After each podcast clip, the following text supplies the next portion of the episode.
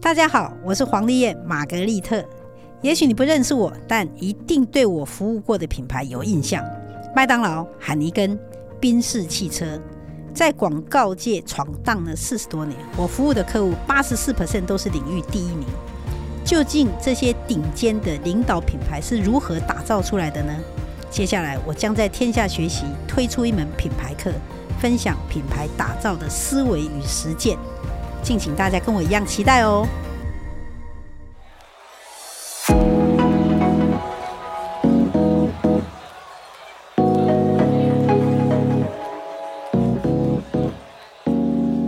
你今天工作快乐吗？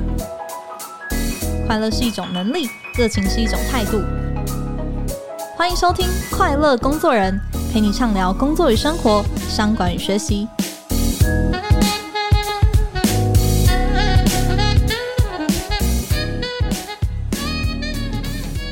好，我是 Cheers 快乐工作人的副主编邵敏。你今天先来一个残酷大提问好了。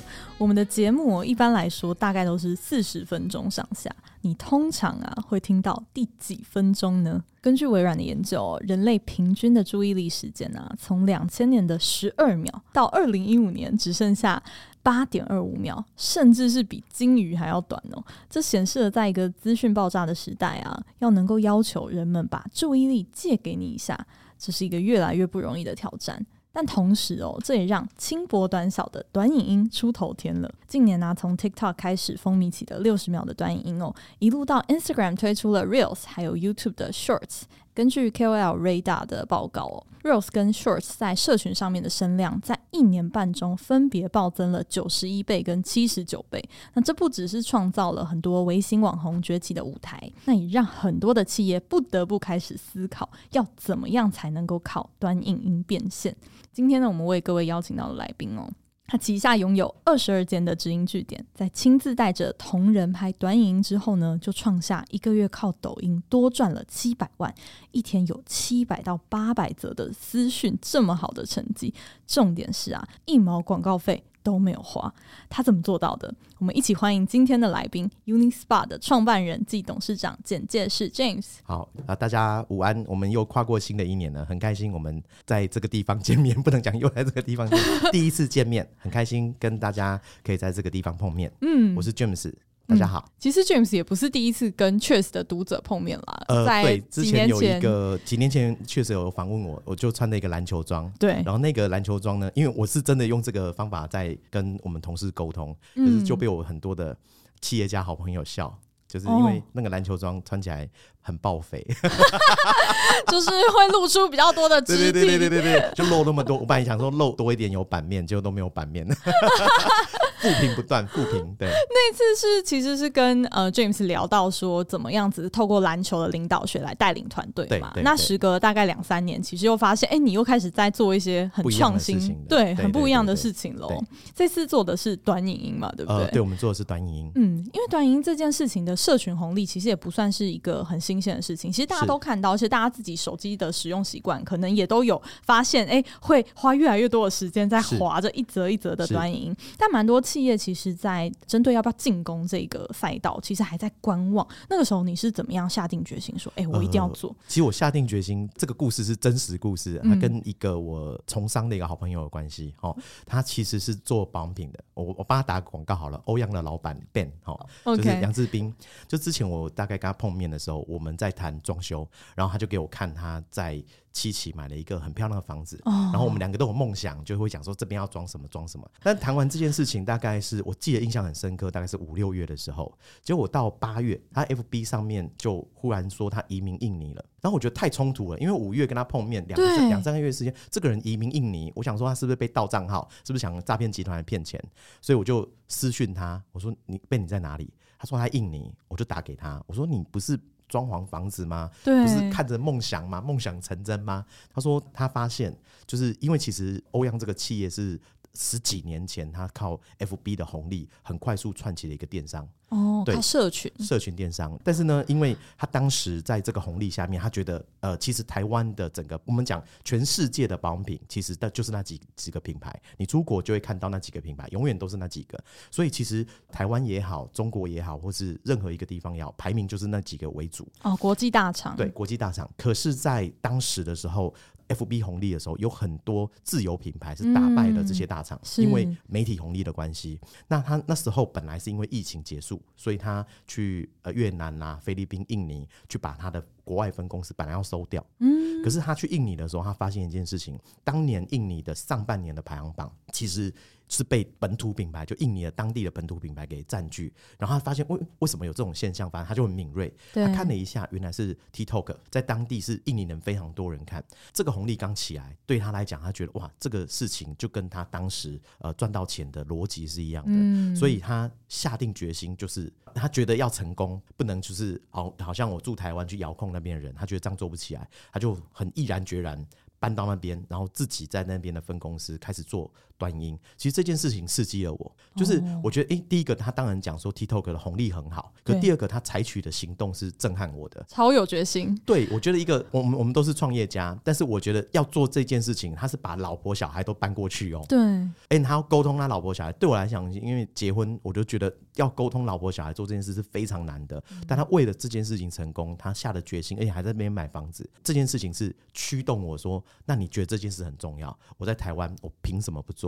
嗯，就是拍短音，所以这是一个很重要的契机。嗯、所以我我常讲说，其实我会开始拍短音，是因为它的刺激就是有好朋友的刺激，而且我觉得他是用行动刺激着我。嗯，对。可是他意识到很重要，然后跟你实际去研究，发现要进入之后，你会觉得这件事情的行销的门槛，比以往你们尝试过任何行销门槛的学习或是进入的方式，都是容易的吗？呃，其实不容易哦。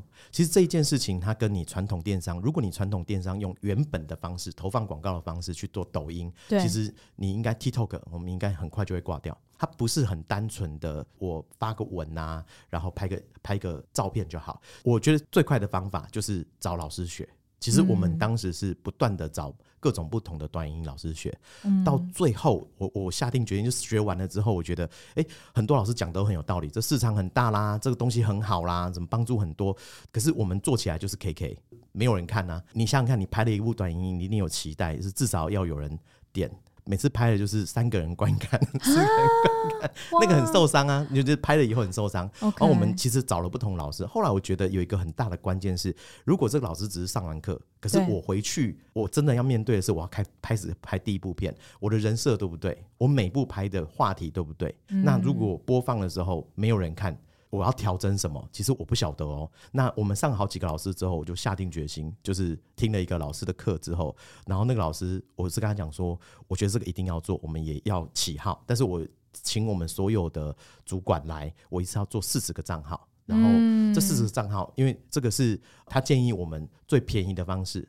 他说，其实你要做账号，有一个东西叫矩阵。矩阵其实很多人会提到这个东西，其实它不困难。你要去想，其实呃，我每一个平台有它的演算法。对，我演算法的时候，每一部同样的话题，每一个人拍都有可能不同的演算法跟机制。那矩阵的概念就是没关系，你有各种不同的演算法，我一次用人力拍十部，你总有一部会爆。嗯 okay、我一次用人力拍一百部，我拍的爆的几率更高。所以其实大陆很。讲矩阵这个概念，你不要把它想太复杂，它其实就是用大量的影片或大量的素材去击败演算法的一个概念。OK，对，就不怕你改，对，你改了我还是有东西会中。对，所以我们在想，我们当时做这个企业好的时候，我们想的是一次做四十个。OK，然后这个老师辅导我们，然后他当时我印象很深刻，哦，就直接把他价码讲出来，他上一天的课是三十七万，一天三十七万，我们是花钱上的哦。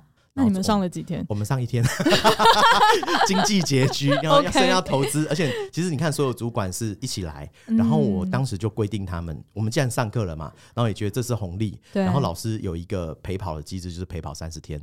嗯，那我们那时候跟他讲说，哎、欸，老师，那这接下来三天我们怎么起号，怎么做，就麻烦你了。OK，对，想必这个课程的内容应该是含金量很高，所以可以开到这样子的一个价码。是含金量很高，可是其实下去执行的时候，我们就发现，其实我们的同仁哦，我们我们其实我们公司向心力很高，嗯，所以其实大家虽然要上班，然后你看上班他一个礼拜要交三部短影音，其实很痛苦的，还自己剪辑哦。哦，一个礼拜要三部，我们一个礼拜，我们这四十个账号有四十个主管，然后开始拍，然后他们还要自己剪辑，然后他们也还要做业绩。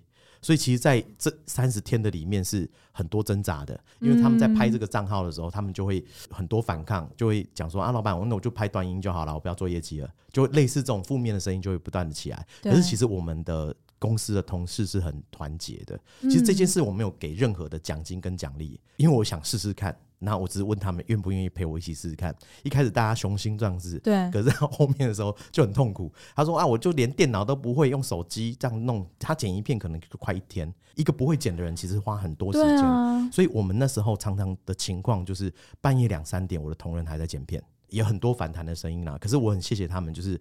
撑着陪我们走过这一段，可是这一段我们又遇到另外一个问题，因为当时这个老师太多人找他上课，嗯，所以我并不觉得他不想回我们，可是他回我们的时间都很久。我四十个人问问题，有四十个问题要问呢、欸。是，他虽然有分组，可是回的时间跟频率太长了。那太长的时候，其实有我们我们强调他一定要教三步，可是到最后他交片的时候就没有人调啊。那上去的播放量就跟我当时自己拍的时候一样，就是很差，然后他们就很很很低潮，就这件事情是一直不断的打击。对，那到最后呢，其实呃，因为刚好我太太本身也是就是一个网红哈，她自己也有在，就是从去年她又就一直在做短音。那呃，我本来原则是我太太做她的啊，我做我的事业，我们两个互不干涉。当时我记得就是我们员工旅游到日本，哦，那因为他不敢跟我讲，因为那日本他就直接打给我们。公司的总经理跟我们总经理讲说：“你们这样会完蛋。”你们的人会三十天结束都没有私讯，因为都没有私讯，也没有成绩。对，而且团队很气馁。对对，很气馁，没有动力继续做下去。那那时候我其实就是激励他们哈，但是我我觉得没有成绩，其实要激励是很难的。嗯，那其实他就私下跟我们家的总经理聊，就说那他也帮忙，但是不让我知道。那其实从他开始做调整，我们的账号其实我是看到数据，因为一直破圈的，怎么回事？忽然火起来了。嗯、那他们他们其实是私底下在做这件事，后来。隔没几天，我当然知道，因为太异常了。哎，我觉得哎，整个成绩都上升了。我们这么多账号成绩都上升了，然后我就觉得还蛮厉害。那那时候，因为他要调整账号，他觉得一个一个讲太累，嗯，所以他就说：“那这样子好了，我每个礼拜我开课，他开课，然后叫我们四十个同仁上去上。所以那时候每个礼拜有他的课程，然后我就上去听。因为我觉得，因为我我也我也我们也花了钱去上各种段音课嘛。我听完我说：你这个可以卖钱呢。”因为他讲的是实战的东西嘛，我说你这个可以卖钱，你要不要招生？所以就在去年七月，就我们这个这个日期，我们开始从三四月做没有成绩，五月开始下定决心做，然后在去年七月，他被我逼着，我就说你就开课，那果然它的效益还蛮好的，它从本来的。客单很低，哦，可能一万多块，一路上升到三万多块，所以这个是发展出我们另外一条对新的道路。没想到一开始只是想要哎、欸、把那个客人吸到店里面来做消费，结果居然长出了另外一条。对，其实其实我们本来就有预算去投，比如说台北车站，像哦，我再帮我另外一个朋友打广告一下，像我们有一个朋友就是快车肉干。那他每一次到新年的时候，你就会可以看到筷子肉干在很多车站什么都有啊。我们其实有跟他聊，他说其实这是这是一种长期的品牌投资，你要让消费者一直有印象。我们当时也是跟他抢了摊位，因为他他有的东西都租一年的，那我们是跟他讲说让给我们某些比较好的位置，一年的时间，其实我们要投预算在这上面。嗯，那那时候我们把这个预算其实全部停。去把它放在 TikTok 上，因为其实那时候台北商跟我们讲，那个大概是一一年大概至少是一百万不重复的，我不知道他怎么算，因为广告都会这样跟你讲嘛，就一百万不重复的人可以看到那个广告看板。嗯，那其实我们现在，我们现在目前短影音，其实我们 Hashtag 各位可以，就 Hashtag 很容易查，你可以到 TikTok 的后面，你 Hashtag 任何品牌都可以看到他们的被 Hashtag 的次数，那它浏览数。我们大概现在目前是三亿多块四亿的浏览数，哇，就是完全没有下广告的情况下，那已经远远超过我们当时只是想说啊知名度增加，品牌知名度上，其实很多的成功，我觉得是这样。你说啊，我早就想好了这个什么这一条路就是这样，其实我不觉得这么厉害。很多都是因为很多状态发生了，所以你要知道你要怎么接这个球。对，所以我们我刚才讲到现在就是一个无心插柳的一个过程，就是哎、欸、这样子，然后我就想说，哎、欸，这个是机会哦。他既然可以有私讯，有可以招生，我们的人都破圈了，教得很好，你要不要试试看开课？对，然后因为我们的人也受益嘛。其实我们的人也受益，是因为我们自己这个团队四十个人拍呃 TikTok，其实每一个月我们现在私讯量是越来越好。嗯。那其实我们现在目前现场的实际实际上是很难预约进去的，所以有时候我们现在的客数是我们要克制新客人的预约次数。其实我觉得我非常幸运，因为其实今年的十月、十一月很多的平台或是电商其实业绩没有很好。的确，买气比往年是冷了。对，那我们其实，在八九十其实一直创新高，我本来是很开心，哎、欸，创新高 po，哎、欸，第二个月创新高就不好意思 po，因为好像没有这么好，大家没有那么好。可是我觉得，其实像今天你刚好访问的题目都 TikTok，也是我觉得我想告诉大家的，就是你是企业家，你没有退路，或者你今天在工作里没有退路，那其实 TikTok 我们没有花钱啊，我们不是因为一个是一个大企业才能做，不是这样，我们也是不是大企业，我们是一个小企业，但是我觉得每一个人都能做，我们也是从没有啊，我很多东西都是因为你有这个机会，你觉得是机会，你就要去努力把握。嗯，但你刚刚有提到说，一开始其实哎、欸、有上了一些课，然后投资了一些课程，但是好像成效没有出来。但是哎、欸，好像经过一番的魔法的这个调整了之后，哎、欸，那个流量就上去了。你没有归纳出来是什么事情做对了吗？呃，什么事情做对？第一个事情哦，就是不要放弃执行。如果什么东西比较重要的话，你问我，我觉得很多企业做不出来，因为执行力。很多时候他们没有拍持续拍片这件这个概念，很多都是把它想说啊，这个就是机会财，机会你把它当做一个机会财的时候，你用很短线的利益去看它，其实你做不起来。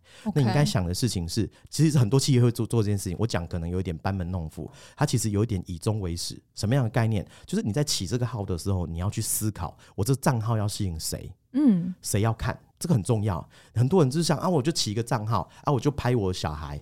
你拍你小孩，有人要看吗？你到底想吸引的是这些宝妈吗？还是你只是想拍影片？对，你只是记录你的生活。那为什么人家要看你记录生活？你对他的价值是什么？所以其实你应该把这一件事情在起号的时候想清楚。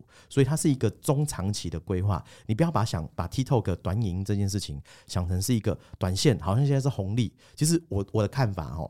我我用电视购物比喻好了，是手机前面有没有跟我一样年代？我们其实一直演变，就是从小是看电视长大的，然后后来手机，然后后来媒体沟通的方式一直不一样。其实我觉得 TikTok 或者短影音，它是一个跟消费者沟通方式的演变，你要接受这个事情哦、喔，就是。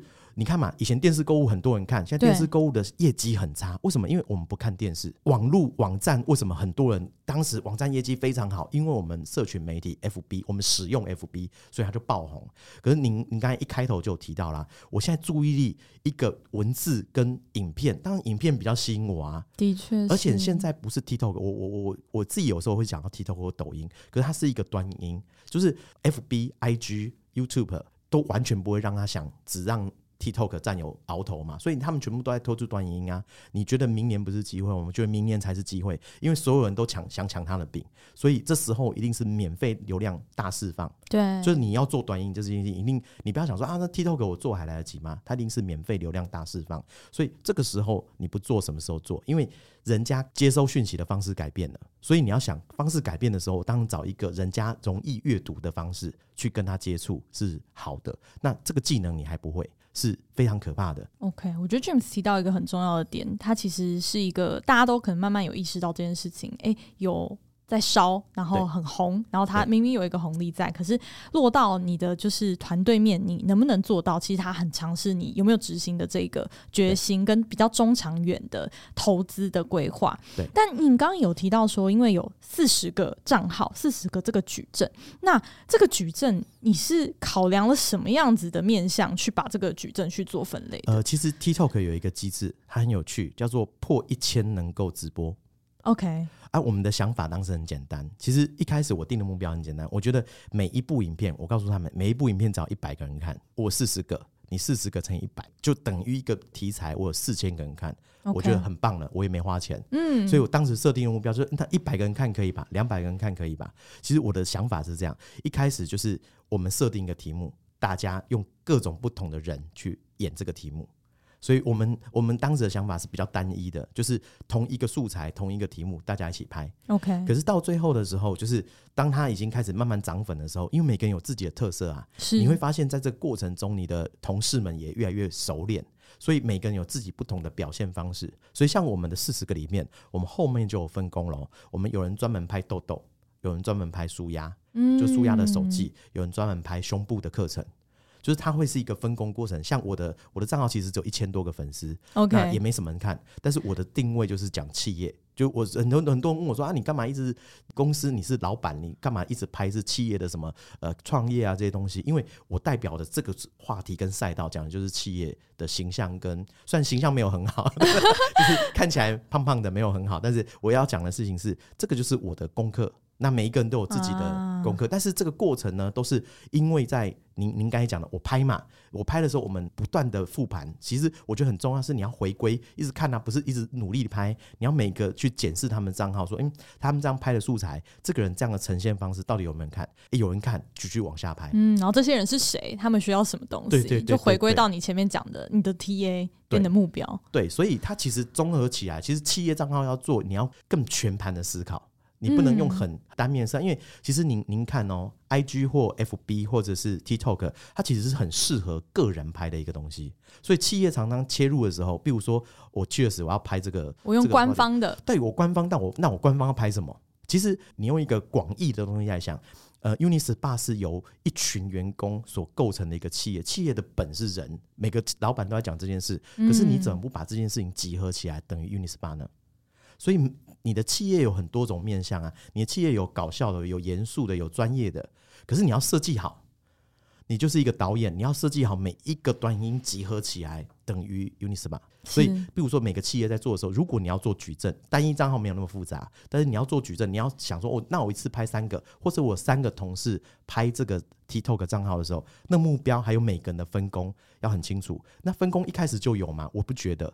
就是你要先做，嗯、然后你从里面去看，其实市场会给你答案。是，就你的同仁拍什么东西是有观看量的，然后有人会私讯他的，所以这个事情就要加码，就是他要往这个地方走，然后但是又不能偏离主题，所以你其实要基本上，我觉得一定是要老板来主导这件事情，或者是非常高阶的人来主导这件事情才能成功啦。嗯、其实有点复杂，我今天话有点多，但是我觉得很很想告诉大家，第一个这些事情一定要做，第二个事情你要。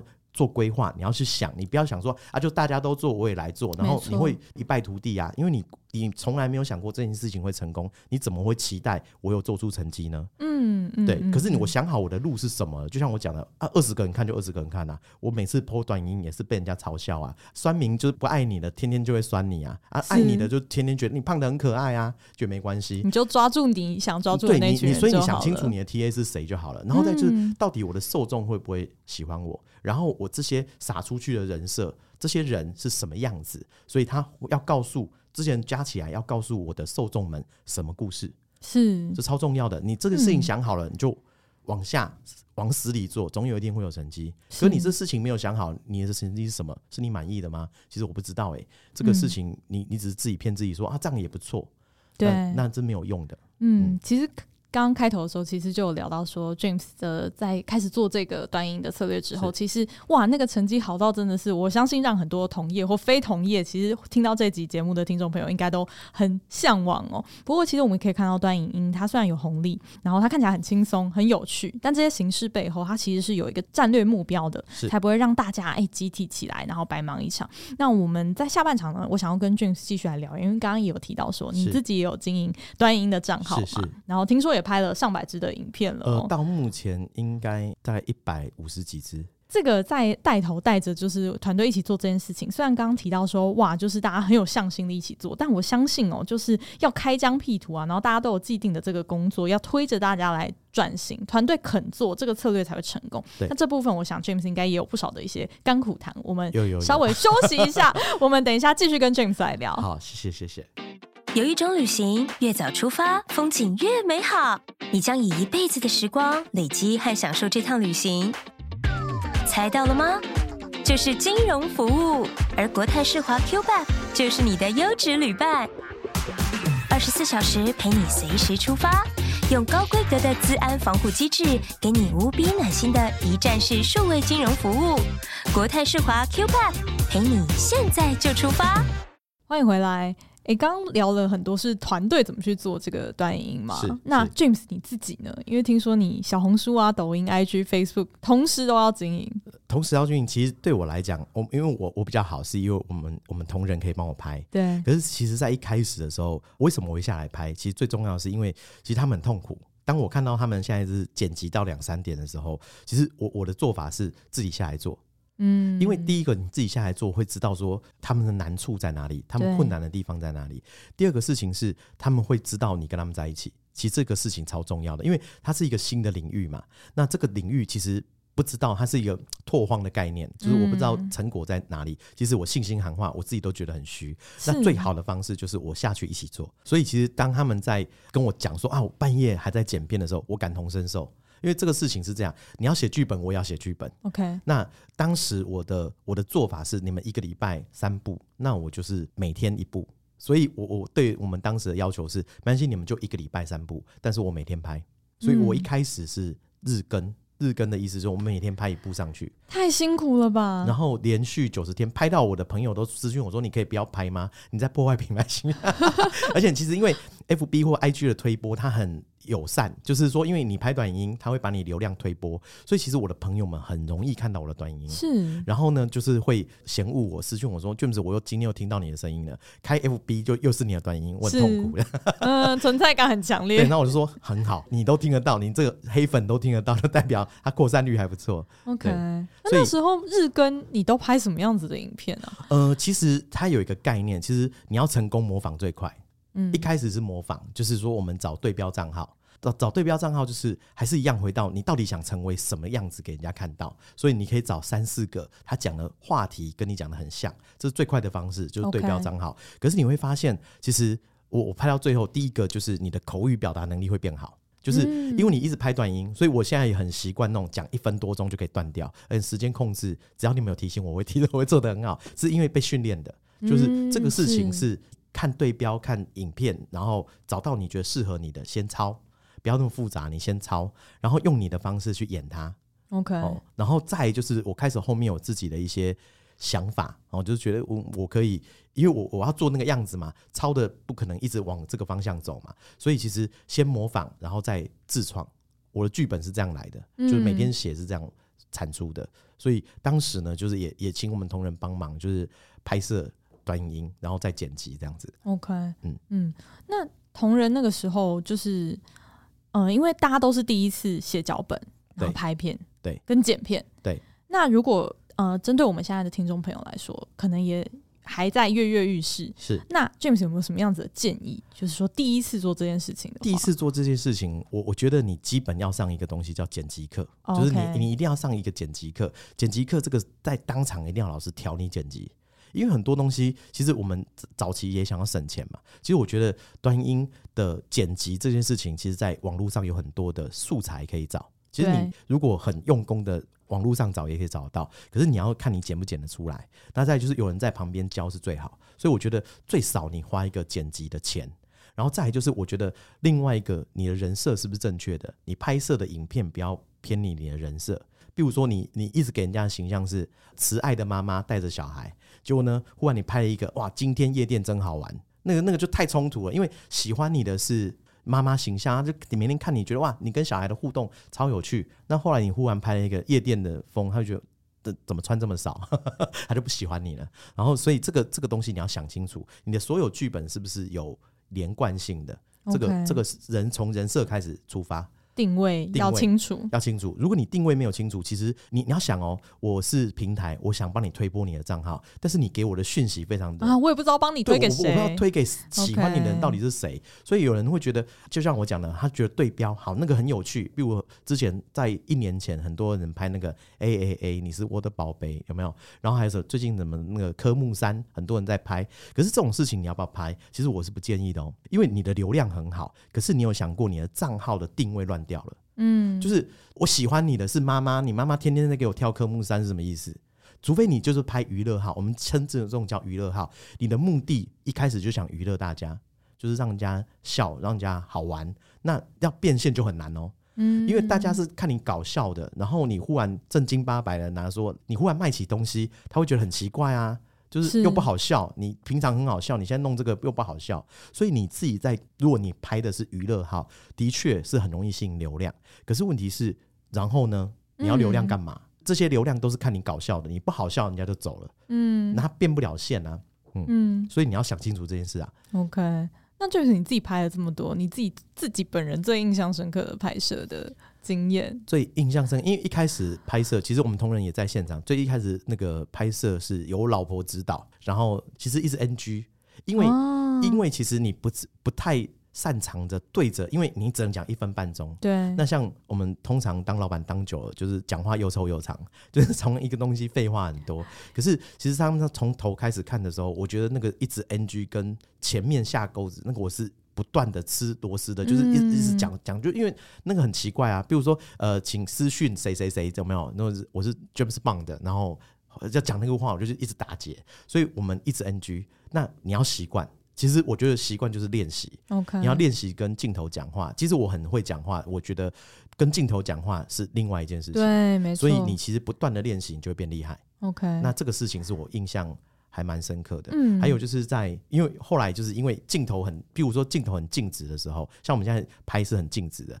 那其实消就像您一开始讲的主题，它很容易就是注意力会分散，分心了。对，所以我们。嗯他一直看着你一个同样静止不动的镜头，他是很容易分心的。可是，一开始你要想哦，我们刚才讲七秒的注意，其实我们在 TikTok 里面叫三秒完播率，就是你要前三秒让它留住，它不能划开，这超重要的。所以我们会开始拍那种动感型的，就是你走，所以你看 TikTok 有人一开始的时候在晃来晃去，镜头让你晃来晃去不舒服，对不对？可是你会看下去，你会觉得为什么晃成这样？OK，引起你的好奇心了。引起你好奇，所以像我们有时候会走在路上，像我们有一次在公园，然后那个阿公阿妈就是从旁边一直走过去看我们在拍片，那个也是为了引起就是镜头前面的人注意。嗯，那你就要把自己当做真的是网红嘛？对，就是你在拍摄是很多人在看的这样的概念。OK，对，要突破一下自己的心魔，都都得突破，因为我觉得如果你是企业，你做一个小生意。不管就是这个公司是你的，那其实最能表现这个公司的特质的人是你，但团队的人也需要你。你你告诉大家说要走一条新的路，结果你叫大家冲锋陷阵，有这种事吗？就是你叫所有人冲啊，拼这条新的道路，你躲在后面说看会不会成功，失败的时候再说，哎、欸，我觉得齁，果然。不对，嗯，这是什么什么鬼东西？同仁真的熬夜加班加心酸的，对对对，加心酸的，所以一起嘛，大家一起拼嘛，那拼不出来，老板陪你们一起，这个我们的概念。嗯，不过要说服刚刚讲这四十个同仁，然后哎，稳定的每周要产出三支的影片出来，可是他们都有他们自己既定的一些工作啊，那。到底要怎么办？其实一一样的，我因为我的工作时间也很长，所以当他们在这么长时间，因为他们九点十点可能有时候才下班回到家，他们开始剪片的时候，我们有一个群组，其实大家都在上面。嗯、一开始是互相打气，就是你还 你还在吗？我在，所以就就是半夜我们就回他们，让他们知道说我也在。好，所以其实那是一个还蛮有趣的。其实你会觉得一个企业的团结，或是有一些东西都有事件。疫情期间。那时候我觉得是奠定了一个我们公司超团结的一个历程，因为疫情期间我们是超级受害户，就是因为第一个发生的案件在西门町，就是他们大家都觉得按摩业就是接触，然后一定要封起来的，所以其实我们是第一个产业受影响的，是，所以我们整个是封店的状态。可是你要想啊，这些人其实是要生活的。那你说我们当然老板要给基本薪资，可是本来他是有奖金的，那他靠基本薪资的时候，真的能付房租水电吗？嗯，其实我第一个时间都是非常恐慌，连我都很恐慌了。那他们会不会更恐慌？其实更恐慌。所以那时候我们有一个事件，是我把他们找起来，就是在发生的第二天早上，我说大家线上开会，我把所有的同仁请到线上，因为我们被封城了嘛。我们五月十八，我永远记得。我们那时候行政院长还是苏贞昌先生哦，那他可爱的光头在荧幕前毫无感情的讲着，我们必须要防范这件事情。可对我们来讲，生计是非常大的影响啊。那那我自己其实当天晚上是非常恐慌的，因为有房租、水电，然后这么多费用要付。但我后来心里想说，那我的同事怎么办？我要付，他们不用付吗？那所以我就找大家，我说现在我们就是不能营业了。那可是大家除了基本薪资我可以给，可是这个给我大概现金也挣多少，我也也大概可以撑半年。我们算好了，现金还够，然后也可以撑半年，公司也没有负债。可是呢，他们怎么办？所以那时候我跟他们讲，那我们来做团购好不好？OK，我们来卖海鲜好不好？其实我们那那同仁，因为大家都慌，其实那个时刻大家回想，其实是非常的不安全跟不确定的。所以我我很我很感谢当时的那个状态，就是大家很支持。那他们说卖什么呢？我说我们来卖肉干，我们来卖海鲜。怎么做？直播吗？还是？呃，直播。我们还有在我们自己的那个 LINE 里面。就是我们有客人的预约来，okay, okay 然后我们就告诉他们说，因为我们现在没有办法呃营业，那可是呢，我们老板有谈了海鲜，我们老板有谈了肉干，你们现在也不能出去买，你们要买吗？所以他们就私讯他们，然后那个那个客人就问他们怎么煮啊，然后我们所以我觉得那个有一个因子是当时的负面，就是。我们的人会拍短音，其实他拍的很不好。其实我们现在回头看，两三年前那个拍短音是很粗糙，就是拿一个人拿手机在旁边录，录完之后就上传，也没有字幕，也没有什么，就是他只是因为客人问他说啊，这个这个鱼怎么煎呐、啊？那我们就煎给他看。所以我们有人就是穿那个围巾，因为大家都在家里啊，就穿围巾煮菜，然后煮给他看。然后我们觉得拍的不错，我们就把它传给很多人。哦，对，所以当时有这样的基础在。对，所以那个那个是一个。血艺的因子，所以我导致于后面我们做很多事情的时候，我们公司人很团结，就是我们只要讲说，我们就卷起袖子就做了，然后他们就会一起做。我觉得那个是从当时我们度过难关之后，我们的血液里面有那个同甘共苦的因子，所以我觉得这个苦其实，因为我跟他们讲，就是一个月我们撑一下，其实一个月结束之后，我是继续拍的，对，因为我会告诉他们说，我还在做，你们不用担心，我现在还是持续拍哦。所以为什么我说刚好我们今天录音，我是不是可以拍？就我就不用再想剧本了。对对对，太好了，帮你解决了那个日更的一些危机。剪个三片四片，我就可以多撑一个礼拜。你知道，就像你讲的，我们要上班啊，我每天要开会，可是额外的事情要做啊，我不能因为这个事情去耽误了我其他原本的工作啊。那当你都这样做的时候，同仁也知道他们有一起，这好，这好重要。是，那另外一个就是说，企业可能会比较顾虑的点啦。其实刚刚 James 也提到说，哎、欸，你何不让你的所有的这些同仁来代表你的公司？可是蛮多的企业会不习惯这样子的一个方法，就是说，哎、公司出去就是要用公司的这个 IP 啊。那如果员工成为了一个很红的 IP，哎、他跳槽了，或是他离开了，那我的客人会不会就跟着走了？那您自己是怎么看这件事情？好，其实因为最早我们是从连锁开始做，就连锁加盟开始做这件事情，跟我看待这个角度是有相关的。因为台湾是全世界，我个人哦，世界各地这样跑，我觉得台湾是全世界做连锁加盟最强的地方。真的啊？之前到现在，现在已经越来越没有，因为我们的竞争力一直在下降。老实说，你看，其实全世界连锁加盟很强的，其实台湾是不断的有连锁加盟的品牌一起出来。可是，其实大家都是用短线的方式在操作连锁加盟品牌。那可是我我话话讲回来，操作连锁加盟品牌的时候，你要思考一个点，就是到底他为什么要加盟你？他你有什么东西是他需要的，所以他一直跟着你。那当你这个需要的东西，比如说你就是这个奶茶很好喝，可是过几年你的奶茶没有竞争力了。那我当然不要加盟你啦，我已经有自己很稳定的客群了，我为什么要加盟你？是，我要花一个加盟金加盟你，这件事情是很吊诡的。所以你总部要保持自己的竞争力，这超重要的。所有的合作都是互利，所以你要想，我从加盟主身上体悟到这个很重要一点，他要一直跟着你这件事情，你要互利。对，即使我不做加盟，我们现在做直营，其实我带员工也是，当你对员工有价值。就是你不是说我我给你钱，就是钱哪谁不能给？我只要愿意工作，我付出劳力，我都可以收获到钱。但是你对他的价值是什么？这件事情你应该问自己，为什么这个才是真正他不会离开你的最主要原因？嗯，除非你钱给超级多嘛，你钱给的超级多，他也不会离开你。但是除了钱之外，你有什么东西是他不会离开你的最主要原因？这个事情你想清楚。其实跟你问我的这个问题是本质是相似的，就是我捧红某一些人之后，他为什么要离开我，或者他为什么要留在你身边？这件事你要先问自己，你可以提供什么资源给他？嗯。但我还是讲回来，我不觉得当他超级红的时候，就是一样嘛。我提供资源已经没有他强的时候，他。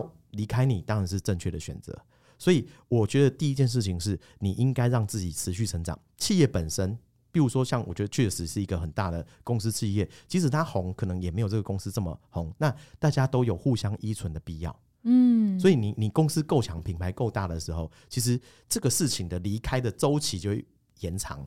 那第二个事情就是，你永远不用怕培育一个人。我们带人就带久了，就会有一个概念，就是像我们有很新进的主管，都跟他讲：“哦，我很用心的带这个人，我受很多的伤。”哦，可是你因为受伤之后就不付出真心吗？其实人是有感觉，他就觉得你在防范他，所以你就越来越带不了人。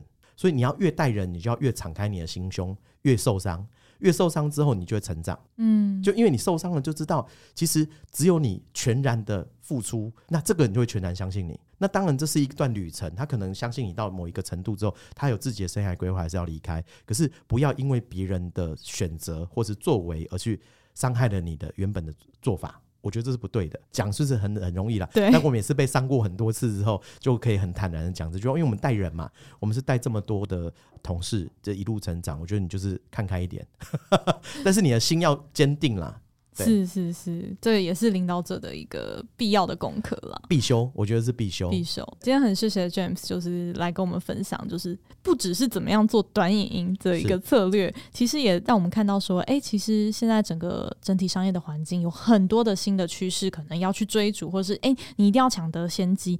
可是，在这个当中，成功的一个关键就是说，你怎么样带出一个可以彼此信任。然后彼此可以双赢的一个团队，是很谢谢 James 今天跟我们的分享，谢谢谢谢。那如果对于今天的这集节目啊，有任何好奇想要留言跟我们分享的地方，也很欢迎在你现在收听的平台跟我们说。那我们今天的节目就到这边，我们就下集再见喽，拜拜，拜拜。